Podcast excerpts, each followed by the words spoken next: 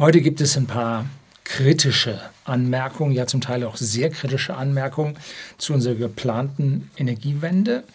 Und bevor das jemand in den falschen Hals bekommt, ich bin ein Befürworter der Energiewende und ich bin auch Vorreiter in Sachen Photovoltaik und in Sachen Elektromobilität. Wir haben bei whisky.de, dem Versender hochwertigen Whiskys an privaten Endkunden in Deutschland und Österreich, drei Elektroautos. Wir haben zwei Photovoltaikanlagen. Wir haben Hausakkus. Privat heizen wir mit einer Wärmepumpe. In der Firma heizen wir mit Gas, allerdings kompensiertem Gas. Da erwarten wir im Winter noch ein paar kleine Probleme. Die Photovoltaikanlagen haben 27 Kilowatt Peak auf der Firma und 22 Kilowatt Peak zu Hause. Zusammen haben wir 52 Kilowattstunden Hausspeicher und zusätzlich nochmal in den drei E-Autos 250 Kilowattstunden Autospeicher. Also wir sind mit der Energiewende unterwegs. Allerdings ja nicht blind sondern auf den physikalischen Grundlagen, die dahinter liegen. Und da machen wir uns heute mal ein paar Gedanken darüber, wie wir das vielleicht fassen können, was bei uns in unseren Breiten, in unseren Regionen Sinn macht und was nun eher unsinnig ist, wo man nur Geld versenkt und nun wirklich nicht viel rausholen kann, weil einfach die physikalischen Randbedingungen an dieser Stelle zu schlecht sind. Woran liegt das Problem, was wir mit unserer Energiewende haben? Nun, es liegt an der Physik. Und man kann nicht gegen die Physik regieren. Und am Ende kommt alles auf die Physik zurück. Und da schrieb mir ein Zuseher hier am Kanal auf eines der früheren Videos, ich solle mal was über die Energiedichte sagen. Oh ja, da kommt jetzt erst die Einleitung und dann geht's los.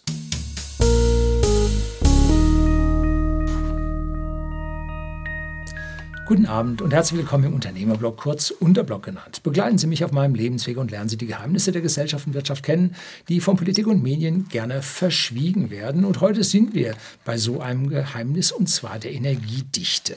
Das ist jetzt ein bisschen schwer zu fassen, darum lassen Sie mich vorher mal einen kleinen ja, Umweg machen, einen kleinen Weg über die Dörfer und sprechen wir mal über eine Bevölkerungsdichte.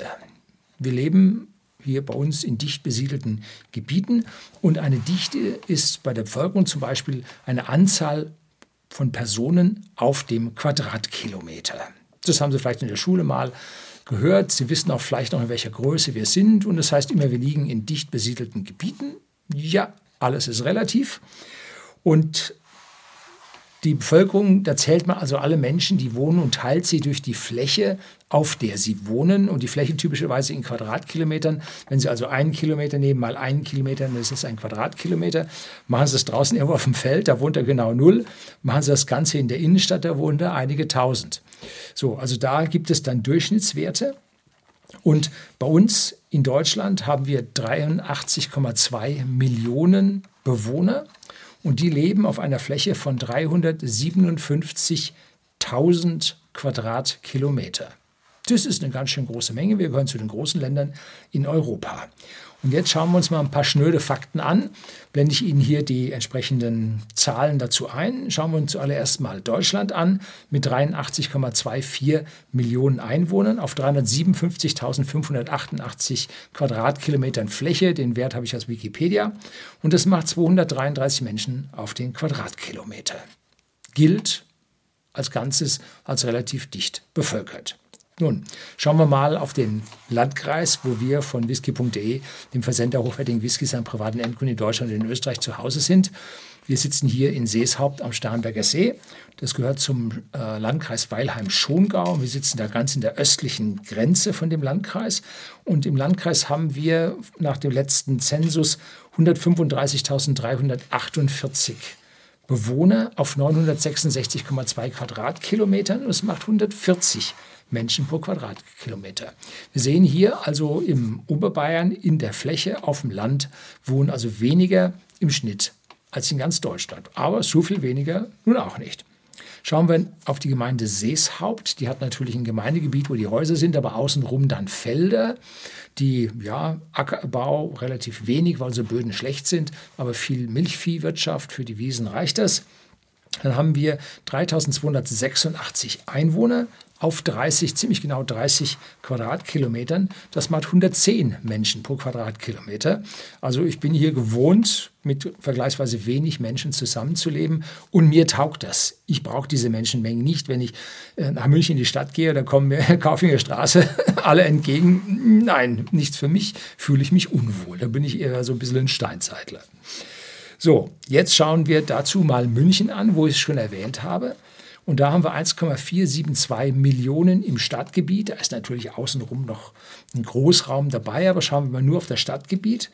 Und das sind 310,7 Quadratkilometer. Und das macht einen Durchschnitt von 4.738 Menschen pro Quadratkilometer. Ja, das ist eine Zahl. Das ist mehr als 20 Mal so viel wie im Schnitt in Deutschland. Und München ist tatsächlich die Stadt in Deutschland oder überhaupt die Gemeindestadt in Deutschland mit der höchsten Bevölkerungsdichte. Ja, wissen wir alle, alle wollen nach München, ist so schön dort. Ne? Gut. So, und jetzt schauen wir uns mal die Welt an. Das ist diese Kugel mit einem Umfang von 40.000 Kilometern.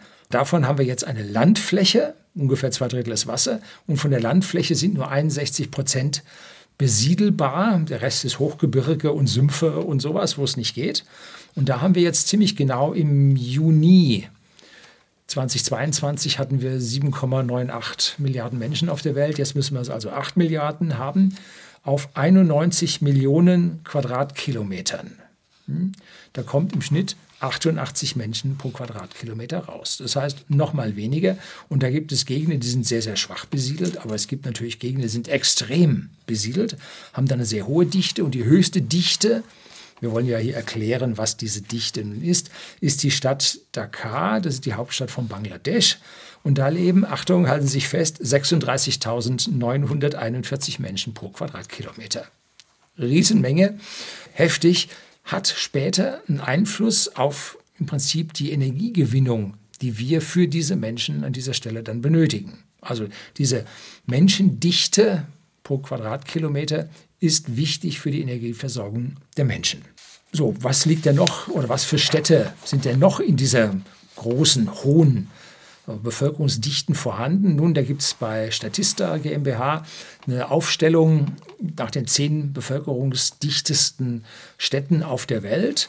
Und da liegt zum Beispiel Macau, mittlerweile chinesisch, früher portugiesisch, mit 27.000, deutlich hinter Dakar, aber 27.000 mit drin und Hongkong mit 26.000 auch. Und die liegen auf den Plätzen 7 und 9. Und dann gibt es drei Städte in Indien, dann äh, im Bangladesch noch eine weitere Stadt, dann im Kongo zwei und in Ägypten eine. Das sind also die höchst besiedelsten und die liegen alle über paar 20.000. Ne? So, jetzt geht es also um die Energiedichte als Problem. Und jetzt kommen wir mal in den nächsten Schritt. Sie kennen mich als Elektroauto-Liebhaber, weil ich halt hier besonders hohe Wirkungsgrade bei der Fortbewegung habe und damit dann in der Regel auch vergleichsweise günstig Auto fahre. Und jetzt haben wir hier eine Reichweite pro Fahrzeug. Und wenn man sich einen modernen Diesel anschaut, mit, mit noch einem ordentlich großen Tank, die werden immer kleiner, um Gewicht zu sparen, und schauen sich dazu ein Elektroauto an. Also ein Diesel läuft 1000 Kilometer mit einer Tankfüllung und mit einer Akkuladung läuft ein Elektroauto 400 Kilometer. Das heißt, wir sind hier mit dem Dieselfahrzeug in dieser spezifischen Größe um den Faktor 2,5 besser als das E-Auto. Ist das jetzt eine wichtige Kenngröße? Nee, eher nicht. Denn man kann einfach nachladen bzw. nachtanken und das ist nicht schlimm. Ne? Wobei E-Autos fast keine Zeit zum Nachladen benötigen. Die brauchen nämlich nur 10 Sekunden, 5 Sekunden zum Anstecken und 5 Sekunden zum Abstecken. Wobei man beim Tanken ja zwischen 3 und 8 Minuten, je nach Fülle der Tankstelle und Belegung der Kassen, äh, dafür benötigt. Und bei den Elektroautos ist es so, dass in der Regel 90 Prozent der Zeit, eher mehr als 90 Prozent der Wegstrecke, die zurückgelegt wird, zu Hause geladen wird, weil das einfach am bequemsten ist. Ne? Gut, nicht alle können das, kommen wir gleich drauf. Aber bei dem man kann, kann man. Und die Autos, niemand oder so gut wie niemand hat eine Tankstelle zu Hause. Äh, und da muss er auch noch die Zapfsäule reinhalten für die Zeit oder die Zapfpistole reinhalten für die Zeit, sondern man muss, wenn man mit dem Wagen fährt, muss man eine Auszeit nehmen an der Tanke. Das ist verlorene Zeit. Die muss man jetzt im Prinzip dagegen rechnen. Und Tankstellen braucht man extra. Die Ladestationen befinden sich an dem Abstellort des Autos. Da braucht man also nicht extra Platz dafür. So, aber wenn man jetzt unterwegs ist in diesen 5 bis 10 Prozent der Zeit, wo man nicht zu Hause laden kann, dann benötigt man rund fünfmal so lange zum Laden wie zum Tanken. Und die Reichweite dabei ist um Faktor 2,5 schlechter, also nochmal obendrauf. Das heißt, man bräuchte zwölfeinhalb Mal so viel Platz für die Schnellladestationen wie für die Tankstellen. Hm? Wenn man alle Fahrzeuge nur mit Schnellladen laden würde und nicht zu Hause beim Abstellen über Nacht an den festen Ladestationen. So, das ist jetzt eine Milchmädchenrechnung, macht man natürlich nicht, weil zwei Drittel unserer Pkw grob über den Daumen einen eigenen Stellplatz haben, der relativ einfach mit dem Anschluss nachgerüstet werden könnte weil überall dort, wo ein Auto vor einer Wohnung steht, steht in der, ist in der Wohnung Elektroherd und die Leistung des Elektroherds reicht aus, um den Wagen zu laden. Und die Nachtlücke, wo die Kraftwerke runtergefahren werden, weil der Bedarf nicht so hoch ist, reicht aus, um über 40 Millionen Autos für die durchschnittliche Wegstrecke von 43 Kilometern am Tag zu laden. So, also an der Stelle klappt die Milchmädchenrechnung nicht. Und wenn wir uns jetzt anschauen und versuchen das jetzt mal zu rechnen, dass also ein Drittel der Autos keinen eigenen Stellplatz haben und draußen laden müssen. Das sind also jetzt 12,5-fachen Platzbedarf mal ein Drittel 0,33 plus 12,5-fachen Bedarf für die 10% Strecke der Elektroautos, die jetzt unterwegs auch mal laden müssen und das für die 66 Prozent der Fahrzeuge, die einen eigenen Stellplatz zu Hause haben, dann kommen wir immerhin noch auf einen Faktor 5 Platzbedarf zur Tankstelle. Es gibt da genauere Untersuchungen von allen möglichen Instituten und da hat man auch mal einen Faktor 7 gehört. Also an dieser Stelle sieht man also Faktor 5, Faktor 7, vielleicht ist Faktor 3, vielleicht ist Faktor 10. Irgendwo in diesem Bereich wird sich die Geschichte dann einstellen. Und damit haben wir jetzt also eine zweite Kenngröße, wo Sie sehen, man kann das auf einen Platzbedarf reduzieren, wo man sich darüber Gedanken machen muss, ah, wo, der, wo ist der, wie kommt man dann dahin? Und an den Autobahnraststätten ist es natürlich so, dass überall dort, wo die Autos parken, um, wo die Leute zum Essen gehen und aufs Klo gehen, dass da halt diese Ladestationen stehen. Das ist ganz logisch. Ne? So, jetzt braucht man natürlich zum Laden, aber auch für den Rest, braucht man natürlich Energie und dazu braucht man, um diese Energie zu erzeugen, hat man einen Flächenbedarf. Man kann nicht einfach sagen, Strom kommt aus der Steckdose, der muss auch irgendwo erzeugt werden. Und dafür braucht es einen Flächenbedarf. Und das ist eigentlich das, worüber wir heute an diesem Video reden, über diesen Platzbedarf für äh, die verschiedenen Kraftwerkstypen. Jetzt schauen wir uns als allererstes mal, ich blende in die Tabelle dabei ein, die Kernkraftwerke an. Gundremmingen, hier in Bayern habe ich ja letztlich mal bei Facebook habe ich mal ein Bild gepostet. Und die stellten pro Jahr 20 Terawattstunden her. 20 Terawattstunden sind 20.000 Gigawattstunden, 20 Millionen Megawattstunden und 20 Milliarden Kilowattstunden. Ja, also riesige Anzahl an Nullen. Hier kommt nur die Zeile, dass sie hier also 20 Milliarden Kilowattstunden erzeugen pro Jahr und das auf einer Fläche von ungefähr einem Quadratkilometer. Man kann sich das bei den Kernkraftwerken aus der Google Maps kann man, sieht man unten einen Maßstab, kann man sich rausmessen, ungefähr ein Quadratkilometer. Bei manchen ist es ein bisschen weniger, bei anderen ist es ein bisschen mehr. So, das ist also jetzt die Energiedichte bei der Erzeugung mit Kernkraftwerken. Das ist ziemlich gut. Das ist ein sehr, sehr hoher Wert, den man da schafft. Das Kohlekraftwerk liegt in einer ähnlichen Größenordnung. Nicht ganz so hoch, niedriger. Und zwar habe ich da das Kraftwerk Moorburg, was jetzt stillgelegt wurde, in Hamburg am Hafen hergenommen. Eines der modernsten Kohlekraftwerke, was wir hatten, was aber schon abgestellt ist. Und die stellten pro Jahr im Maximum ausgelegt 10 Terawattstunden her und hat auch ungefähr ein Quadratkilometer Fläche. Es hat tatsächlich viel, viel weniger geliefert, weil es ja nur als Ausgleichskraftwerk da war, äh, um im Prinzip äh, Verbra die Verbrauchskurve nachzufahren, um in Zeiten höheren Verbrauches hier Leistung liefern zu können. Meistens lagen sie bei zweieinhalb bis vier Terawattstunden pro Jahr, die da geliefert werden konnten. Und damit ist jetzt die Energiedichte um den Faktor 2 geringer. Jetzt kommen wir zu den Windkraftanlagen und da sehe ich mir eine 5 Megawatt Anlage an. Das ist die Nennleistung. Das ist die Spitzenleistung, die so ein Windkraftwerk liefern kann. Typische Höhe 115, 120, 130 Meter, irgendwo da. Und das braucht nun ein großes, großes Betonfundament, damit es nicht umfällt. Nun, und auf diesem Betonfundament wächst nichts da ist Kies drauf und die Wurzeln, die runterkommen, auf die Betonplatte null. Ne? Also diese Fläche dort ist tot, genauso wie die Fläche bei einem Atomkraftwerk oder beim Kernkraftwerk. Atomkraftwerk sagen die Gegner, Kernkraftwerk ist ein neutraler Ausdruck. Oder beim Kohlekraftwerk, da wächst also nur auch nicht, weil da liegt ein Kohlehaufen und ein Gebäude und vielleicht noch ein Rasen mit einem Sprenkler für die Bedienmannschaft und einen Pförtner. Gut. So, und wie viel bringt die nun jetzt an Energie pro Jahr? Nun, dazu muss man einen Faktor kennen, was die durchschnittliche Energieerzeugung eines Windkraftwerks ist. Und die lag vor einigen Jahren bei 18 Prozent. Mittlerweile sind die Kraftwerke höher geworden, kommen in höhere, stärkere Windregionen rein. Die Windflügel, die Profile sind energetisch günstiger geworden. Die, äh, die Generatoren haben höhere Wirkungsgrade bekommen. Und da liegen wir bei ungefähr 9 Gigawattstunden, die da rauskommen, also nicht 20 Terawattstunden, sondern 9 Gigawattstunden. Also deutlich, deutlich weniger. Äh, ein 2000 weniger als ein 2000 ne, kommt aus so einem Windkraftwerk raus.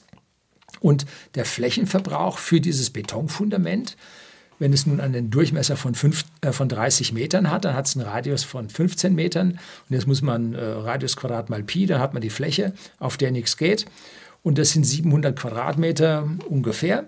Und damit kommen wir jetzt auf eine Energiedichte von 13 Terawattstunden pro Quadratkilometer. Also die sind von der Energiedichte gar nicht mal so schlecht. Gut, Jetzt kommen die Randbedingungen, weshalb sie dann doch nicht so wirklich geeignet sind. Und zwar, wenn wir jetzt uns ein äh, Feld an äh, Windkraftwerken anschauen, die stehen typischerweise in einem Raster von ungefähr 200 Metern ungefähr. Mal sind es 180, mal sind es 250. Das hängt ein bisschen von der Gegend ab, das hängt ein bisschen von äh, der Leistungsfähigkeit der Anlagen ab und und und. Also ich sage mal ungefähr 200 Meter. Wir rechnen ja hier nicht genau, wir rechnen hier einen ganz, ganz dicken Daumen, damit wir eine Vorstellung haben, in welcher Größenordnung wir sind und welche Probleme wir haben oder wir zu erwarten haben. Und wenn wir jetzt nun 200 Meter mal 200 Meter haben, das heißt 0,2 mal 0,2 Kilometer macht 0,04 Quadratkilometer und dann sackt jetzt die Energiedichte von so einem Feld auf 225 hm, Kilometer, Gigawattstunden ab. pro Quadratkilometer ab. So, also das sind die Einheiten. An dieser Stelle muss man immer sehr aufpassen, wie viele Nullen sind da hinten dran. Ingenieure rechnen da mit Exponenten hinten, aber das wollte ich Ihnen nicht zumuten. Ne? So, das heißt, diese Windparks an mehreren Anlagen sind vergleichsweise schlecht. Und nun kommt es darauf an, was ist denn zwischen diesen Dingen noch machbar? Wir hier am Starnberger See haben vier Windkraftanlagen vor boah, zehn Jahren ungefähr hier aufgestellt bekommen, südwestlich des Starnberger Dreiecks. Und die stehen im Wald. Da ist dann eine gewisse Lichtung freigeschlagen und der Rest bleibt Wald. Hm? An der Stelle Nutzung von dieser Fläche zwischendrin. Andere können zwischendrin Felder haben, das geerntet wird, sieht man oben in Thüringen. Ja, auch in Ordnung. Aber wir haben noch eine Begrenzung, dass wir nicht so dicht an die Bevölkerung, an die Häuser ran können. Zum Beispiel hier in Bayern haben wir die 10H-Regelung, dass also der Abstand des Spargels, sagen die Kritiker, zur nächsten Bebauung zehnmal die Höhe, oberste Spitze vom beweglichen Flügel mindestens einhalten muss. So, diese Zahlen sind in Diskussion, man versucht sie zu reduzieren. Viel an der Stelle wird schwierig. Kommen wir am Ende nochmal drauf, was uns das für Probleme bringt. Jetzt kommen wir zur Haussolaranlage und da habe ich einfach die von unserer Firma whisky.de hergenommen. Und da haben wir momentan 27 Kilowatt Peak auf 200 Quadratmeter Dachfläche. Und es gibt modernere Zellen, die jetzt ein deutliches Mehr leisten. Die doppelt so viel Leistung ist noch nicht bezahlbar, aber knapp dahin geht schon ungefähr. Habe ich gesagt, okay, nicht 27, sondern 50 Kilowatt Peak ist machbar.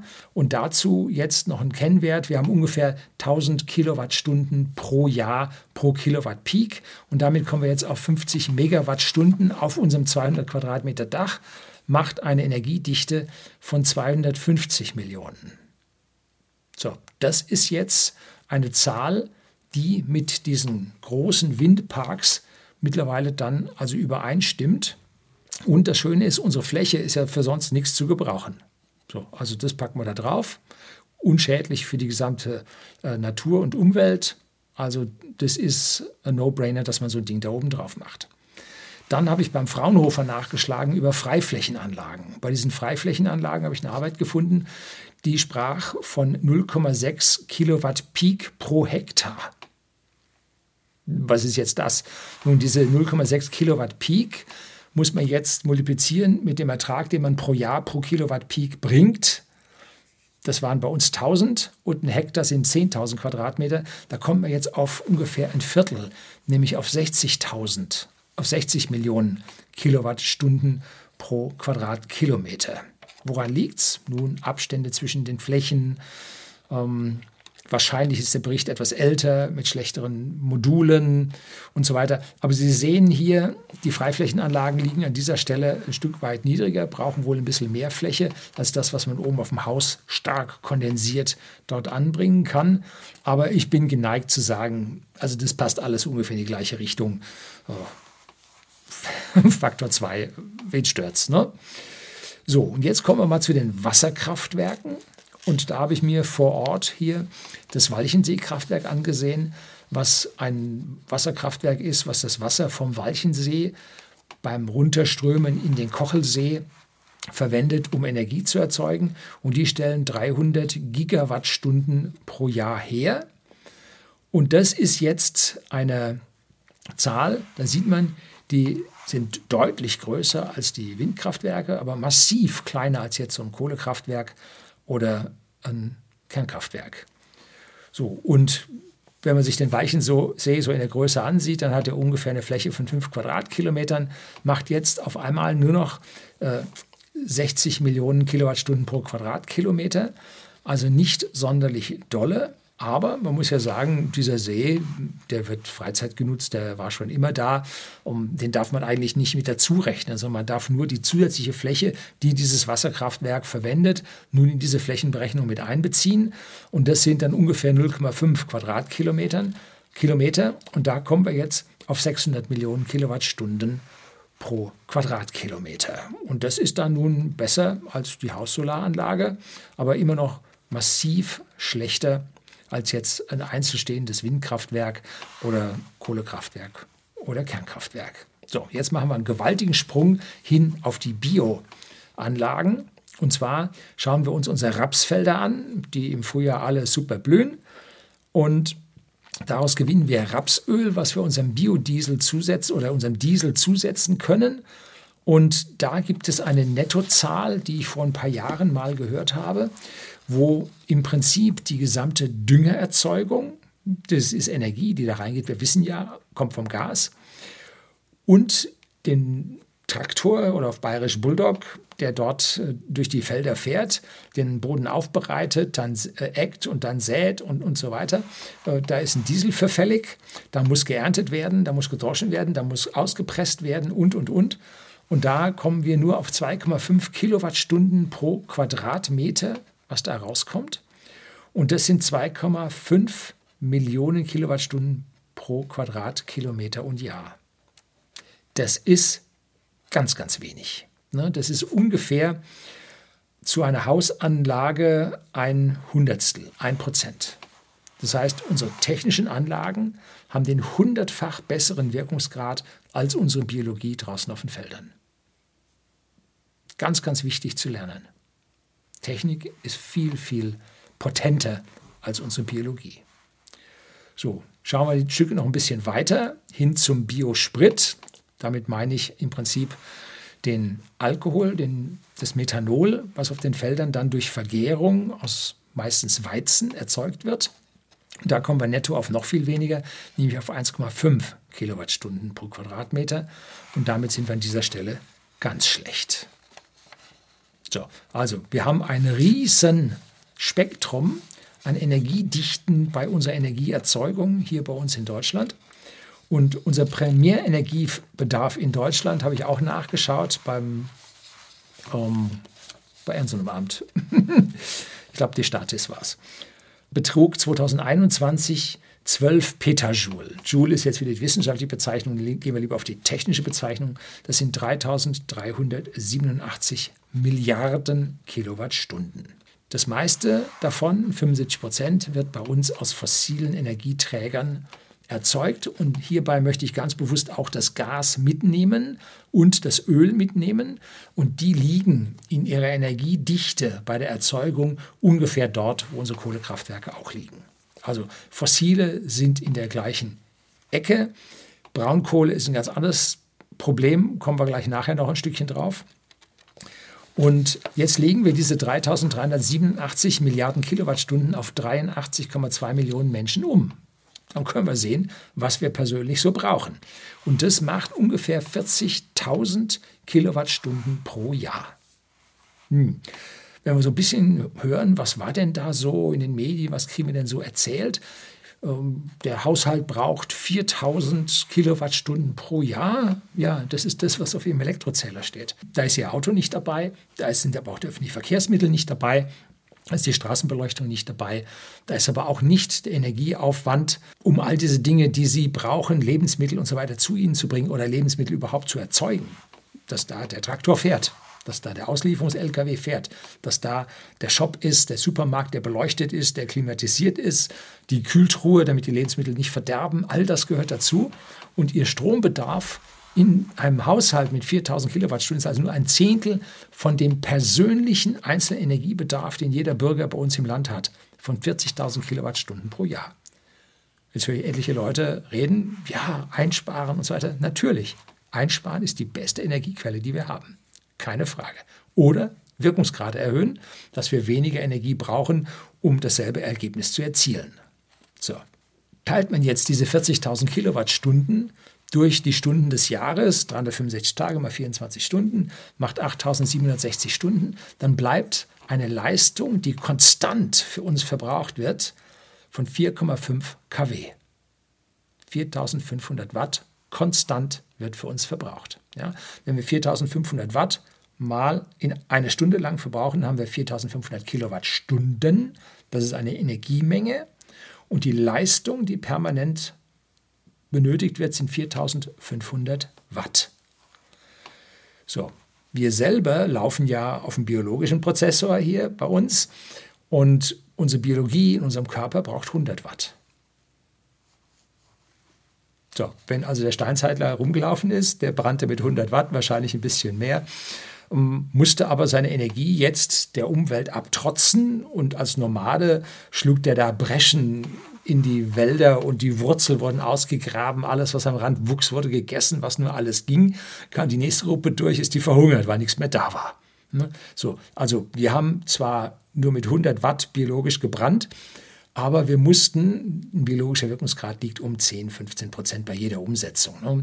Wenn Sie also ein Schwein essen oder ein Teil eines Schweins essen, dann wird dafür die zehnfache Menge an pflanzlicher Nahrung benötigt, die dann umgesetzt wird auf ein Zehntel äh, Schwein, was bei Ihnen ankommt. Ne? Also immer Faktor 10 Wirkungsgrad und wenn diese Kette länger wird, äh, ja, braucht man ganz schön viel biologische Energie dafür.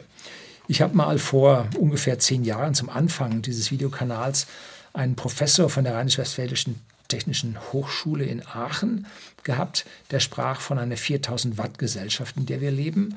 Und das ist nun zehn Jahre her, dass wir heute 4500 Watt haben, kann ich locker glauben, die Größenordnung stimmt so ungefähr. Wir wollen ja jetzt hier nicht in, in Prozente und, und, kleinen, und kleinen gehen, sondern wir wollen hier ganz grob mal sehen, was los ist. Es gibt andere Volkswirtschaften, die laufen weitaus höher. Zum Beispiel USA, die läuft mit 10. Ja, Da gibt es also andere, die laufen mit einem weitaus höheren Energiebedarf und vor allem dort in der Stelle, weil die weit auseinander wohnen und größere Strecken mit dem Auto fahren und auf der zweiten Seite, weil die in weitaus heißeren Gebieten wohnen und auch in weitaus kälteren Gebieten wohnen und dort entsprechend Kühlung und Heizung brauchen. Deshalb geht dort der Energiebedarf so besonders hoch. Und jetzt kommen wir zur Tabelle, wo ich nun diese Energiedichten mal zusammengefasst habe und auf die Fläche von unserem Land umgelegt habe. Und damit kann man dann nachher ausrechnen, wie viel Prozent der Landesfläche wir benötigen, um 100 Prozent unseres Energiebedarfs von 3.387 Milliarden Kilowattstunden pro Jahr hier herauszubekommen. Ja, also Flächenbedarf für die Gesamtdeckung.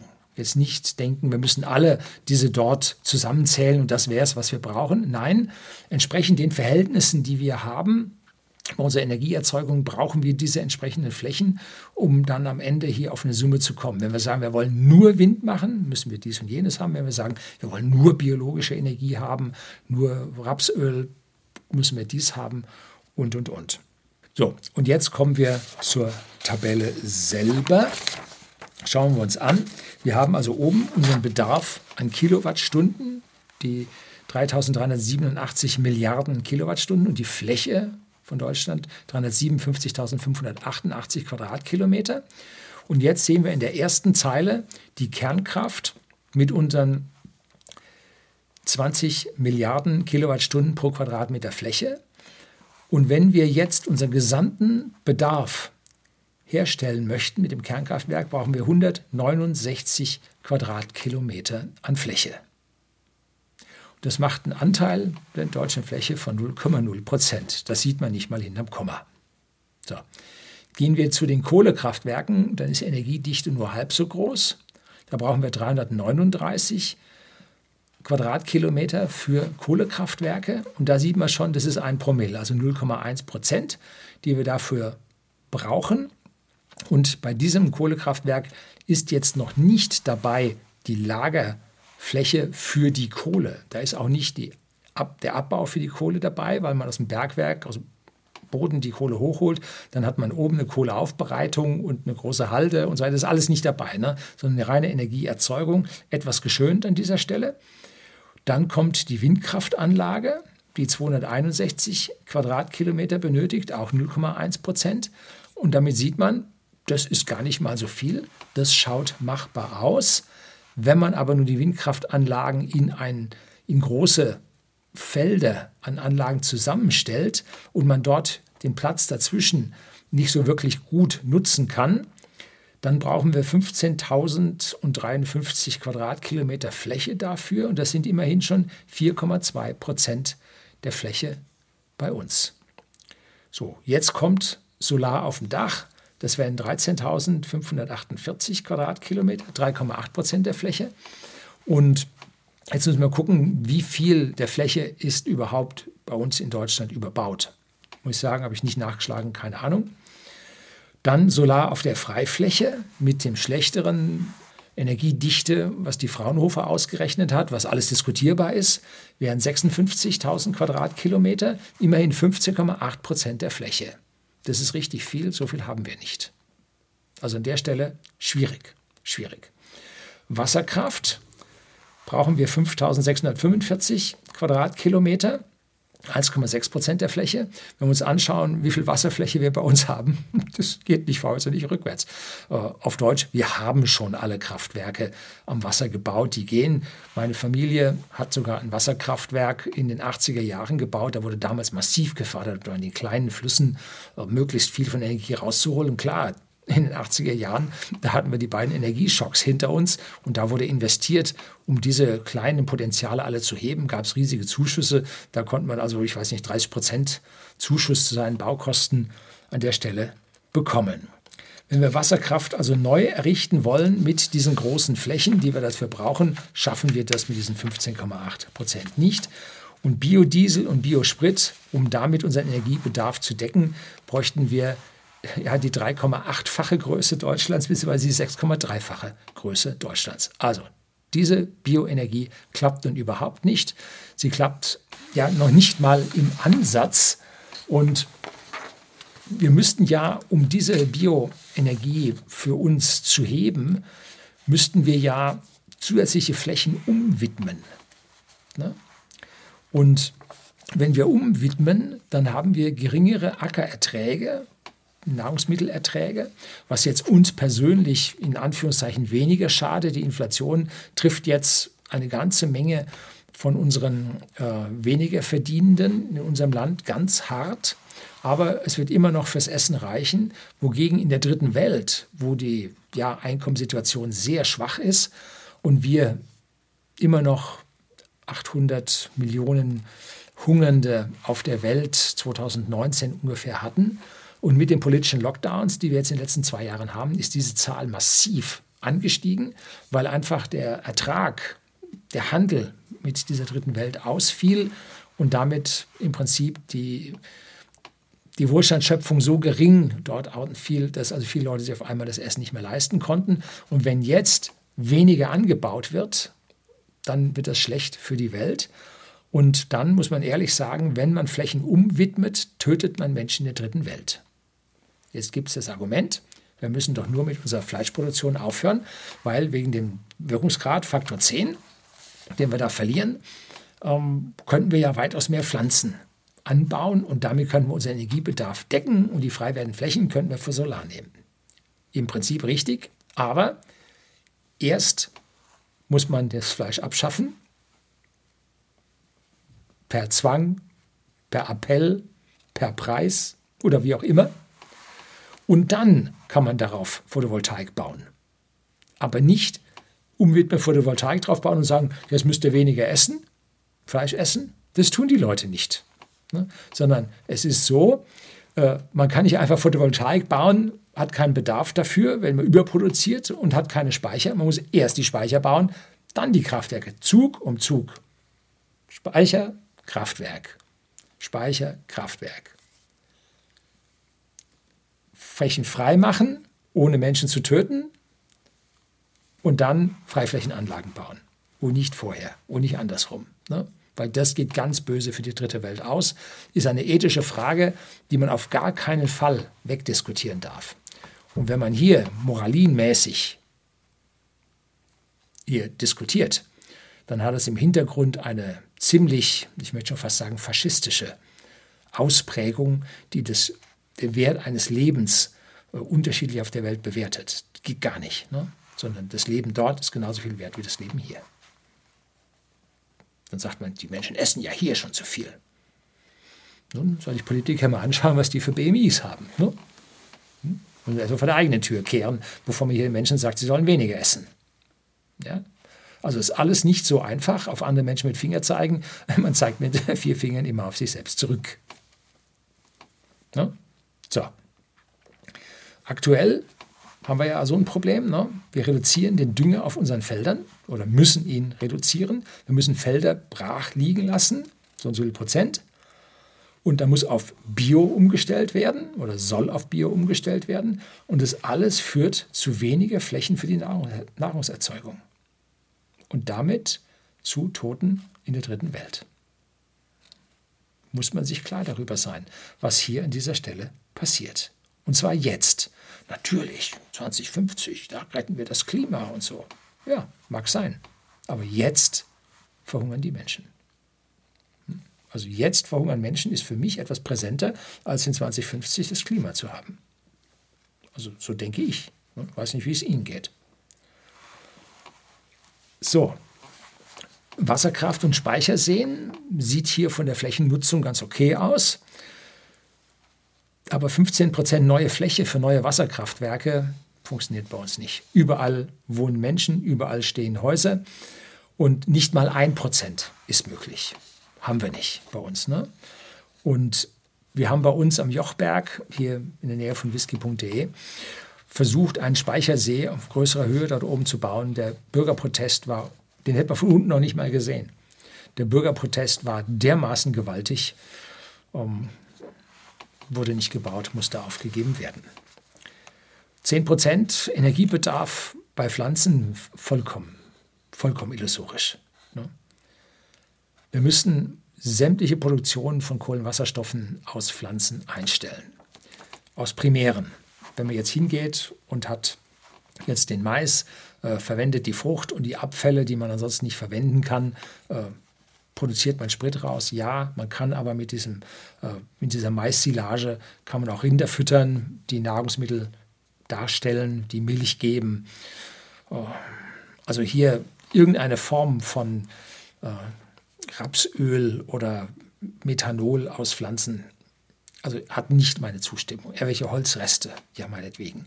Aber das alles ist immer nur so, so wenig. Als richtiger Problemlöser ist diese Energie aus meiner persönlichen Sicht nicht geeignet, weil die Energiedichte so unendlich schlecht ist, ne? weil wir so viel Platz verschwenden. Ne? Geht aus meiner Sicht nicht. Ja, jetzt also einen kleinen Seitentritt. Ne? Wir sollen jetzt ja frieren und hungern und das alles für den Frieden und uns einschränken und so weiter. Und was machen unsere Politiker? Am 9.7.2022 hat Christian Lindner, Parteivorsitzender der FDP, und unser Finanzminister seine Frau auf Sylt geheiratet. Und wer ist seine Frau? Hm. Sie war Ex-Journalistin bei RTL und aktuell jetzt Journalistin bei Axel Springer. Politik und Journalismus trifft sich an dieser Stelle ist interessant, fragt sich, wie die sich kennengelernt haben. Ne? Feiern tut man auf Sylt, Fünf-Sterne-Hotel, alles inklusive. Und es kam die gesamte Politprominenz. Die Regierung natürlich SPD, Grüne, FDP und auch die Opposition. Zum Beispiel Oppositionsführer, der Herr Merz, kam auch. So, welche Prioritäten die Regierung nun bei diesem ganzen Energieproblem, Herausforderung setzt, konnte man am 6.7.2022 erleben. Bei der wichtigen Bundestagsdebatte über die aktuelle Krise in Deutschland saß kein einziger Minister auf der Regierungsbank. Klar, die waren alle unterwegs nach Sylt. Und wenn man dann mit dem 9-Euro-Ticket als Punker nach Sylt fährt, dann geht das nun gar nicht. Ne? Also das Volk zu Hause bleiben, wir Politiker Sause machen. Ne? Also hier, wenn es so gravierend ist und wenn man diese Appelle mit brüchiger, zitternder Stimme wird es schlimm werden, an die Bevölkerung macht, dann darf man nicht hintenrum Sause machen. Geht nicht. Null. Denn auf der einen Seite die, die da feiern, ja, aber auf die anderen die, die da hingehen, genauso. Da fehlt jedem im Prinzip ähm, das, die Verhältnismäßigkeit zur aktuellen Problematik. Ne? Nun gut. So, zusammenfassend ein bisschen kommt noch. Ähm, es geht nicht um Einzelanlagen, wo mal hier was aufgestellt wird, was das gemacht wird, oder kleinere Anteile von Bioenergie hier oder dies oder das, sondern es geht um das große Bild, wie unsere Energiewende aussehen kann. Und es geht natürlich nicht nur um Strom. Wenn hier so große Zahlen von 60 Prozent und so weiter genannt werden, dann ist relativ viel, wo es nur um den Strom geht. Es geht um den Gesamtenergiebedarf. Wir wissen ja, was der BSF-Vorsitzende gesagt hat, wenn Gas eingestellt wird, macht er den Laden zu. Dann schauen Sie mal, wie viele zigtausend Leute da bei der BSF arbeiten. Das wird nicht schön. Und sich nur auf diese 25 Prozent Strom zu konzentrieren, ist viel zu kurzsichtig. Es geht um alles, auch um die 75 Prozent restliche Energie. Also vergessen Sie die komplette Diskussion Biodiesel, Biosprit und noch viel schlimmer E-Fuels, die ja nochmal einen Wirkungsgrad zur Erzeugung haben aus Strom. Ne? Kann aus Flächenverbrauchsgründen und Wirkungsgraden also überhaupt nicht funktionieren. Vergessen Sie auch neue Wasserkraftwerke. Gibt es bei uns nicht. Die Flächen haben wir nicht. Solar auf der Freifläche sollte man aus meiner Sicht auch vergessen. Wenn ich nach Niederbayern fahre, zum Teil meiner Familie, dann sehe ich da auf den besten Feldern die Freiflächenanlagen stehen und mir blutet das Herz. Bei uns in Oberbayern, wo es gerade mal steinige, kiesige Böden gibt, wo die letzte Steinzeit die Moränen abgelagert hat, wo am Boden sowieso nichts wächst, außer ein bisschen Wiese, da also kann ich das noch tolerieren, weil da nicht so viel bei rumkommt. Aber auf den besten Böden in Niederbayern Photovoltaik zu bauen, mir blutet das Herz ne? bei dieser ja, Nahrungsmittelverschwendung. Jetzt gibt es natürlich Aussagen, man kann eine Koexistenz von Photovoltaikanlagen mit äh, Ackerbau machen, wo also zwischendrin dann Kartoffeln angebaut werden können und so weiter. Ja, mag sein, aber höchstens bei 10 Prozent der Anlagen. beim Rest klappt es dann nun auch nicht wirklich. Ne? Und vor allem Getreide sehe ich da nicht, ne? vor allem bei den Abständen dazu, bei der Abschattung. Die Getreide braucht Sonne. Es gibt natürlich manche Früchte, die können unter Photovoltaik, können die, ne? weil eine gewisse Teildurchlässigkeit da ist und Streulicht reicht diesen Pflanzen aus. Aber hier jetzt irgendeinen größeren Prozentsatz an Energieversorgung auf solche Anbau mit, nee, kannst du vergessen. Geht nicht. Bei den Windkraftanlagen ist tatsächlich bei Einzel Einzelanlagen und bei Parks Potenzial vorhanden. Allerdings, wie gesagt, Protest der Bürger sehr groß. 10H-Regelung macht ein Weiterbau hier in Gesamt-Süddeutschland schon ziemlich unmöglich. In Norddeutschland gibt es noch Flächen, wo das funktionieren kann. Und wenn man die Fläche der Nordsee, die für uns zur Verfügung steht, nach internationalen Abkommen mit unserer Landesfläche vergleicht, dann ist sie doch eher gering und kann an dieser Stelle auch nicht sonderlich viel weiter helfen. Und wenn wir dann auch die Energie erzeugen wollen, die wir über Nacht speichern können oder auch in die kalte Jahreszeit hinein speichern müssen, da liegen wir dann bei der Windkraft noch im Faktoren 15, 15 noch oben drüber. Äh, nee, funktioniert auch nicht. Ne? Also an dieser Stelle geht es nicht wirklich. Man kann nicht gegen die Physik regieren. Und der Kernkraftwerk Weiterbetrieb ist jetzt Anfang Juli 2022 abgelaufen. Die drei Kraftwerke kriegst du nicht mehr. Die sind jetzt im, am Ende ihres Laufs und einfach zu sagen, jetzt, wir lassen es doch laufen, da müsste schon ein Mordswunder geschehen, dass das überhaupt noch funktionieren kann. Und da gibt es noch eine ganze Menge Verfahrensfragen und Termine und Zeiten und Planungen. Und die Leute haben schon gekündigt, beziehungsweise sind gekündigt, haben sich schon was Neues gesucht und dann einen neuen Reaktorfahrer hier zu zertifizieren, braucht auch drei Jahre. Also an der Stelle, das ist vorbei, das kommt nicht mehr. Aber der Rest der Welt baut neue Anlagen wie verrückt. Es ist nicht so, dass wir Vorreiter sind. Nein, der Rest der Welt, und da werde ich demnächst mal ein neues Video dazu drehen, stellt um und baut Kernkraftwerke noch und nöcher, sodass ungefähr 100 Stück im Bau und direkter Planung und Genehmigungsphase drin sind. Und das geht weitflächig und vor allem in Asien. Und warum in Asien? Weil dort die Bevölkerungsdichte vom Anfang so dicht, so hoch ist, dass man dort mit Flächen schon überhaupt nichts machen kann, weil ja, man braucht die Nahrungsmittel die Leute wohnen da dicht aufeinander. Da kann man nicht einfach Flächen hernehmen für irgendwelche anderen Arten von Energiegewinnung. Da muss man die möglichst höchste Energiedichte pro Fläche haben. Und das sind nun mal unsere Kernkraftwerke. Und deshalb werden die dort jetzt gebaut. Und ich gehe davon aus, dass diese Anzahl an Kraftwerken noch weitaus steigen wird. Dass also die, die jetzt ans Lebensende kommen und abgebaut werden, durch die, die neu gebaut werden, mehr als kompensiert werden, dass also unsere Kernkraftwerke ansteigen. Ob sie dem Anstieg der entsprechenden fossilen Kraftwerken, die überall auf der Welt gebaut werden, folgen können, dass der Prozentsatz gleich bleibt, das wage ich jetzt nicht äh, zu behaupten. Werden wir sehen, wie die ganze Geschichte an der Stelle dann weiterläuft. Die Kohlekraftwerke sind ein Stück schlechter. Mit Braunkohle in riesigen Braunkohlegruben, die wir haben, sind von der Fläche her noch mal schlechter. Und deshalb wird man an der Stelle sich hart tun, diese Sache weiter zu betreiben. Es gibt äh, den Kohlebeschluss bis 2038 da auszusteigen. Manche wollen viel früher raus. Hm, allein ich sehe es nicht, weil Kohle muss ja importiert werden, weil unsere eigenen Kohlegruben zu sind und zwar zu Recht furchtbar teuer, energieaufwendig. Wenn Sie da mit dem Schaufellader in Südafrika die Kohle zusammenfahren oder in Australien, ist die Sache viel, viel simpler. Solar auf der existierende Bedau Bedauung, Bebauung jede Menge, umso mehr wird weiter zunehmen. Die Nachfrage nach diesen Hauskraftwerken, vor allem von E3DC, wie ich eine ganze Playlist dafür habe, gebe ich Ihnen unten in der Beschreibung, ist groß. Wartelisten gehen schon auf zwölf Monate. Und da wird es viel mehr geben. Allerdings hm, gewisse Problematiken dabei, weil die besten Flächen auf den Häusern sind schon belegt. Also die besten Flächen hat man schon genutzt und jetzt muss man auf die schlechteren Flächen gehen. Äh, ja, aber da ist natürlich noch eine ganze Menge möglich und das wird auch gemacht werden und das sehe ich auch total positiv. Und Windkraft, das, was wir haben, es wird nicht mehr so viel mehr gehen, eher Faktor 2 als den Faktor 1000, den wir mit Energiespeicher bräuchten, wie ich das in der Energieversorgungsvideo, ich schaue mal zu, gebe ich Ihnen auch den Link rein, ähm, gegeben habe, auch an der Stelle habe ich das mal berechnet, diesen Faktor 1000, den wir brauchen, genau ums, um, den, ums Gas zu ersetzen. Braucht man Faktor 1000 bei der Windkraft. Ganz vergessen, geht natürlich nicht.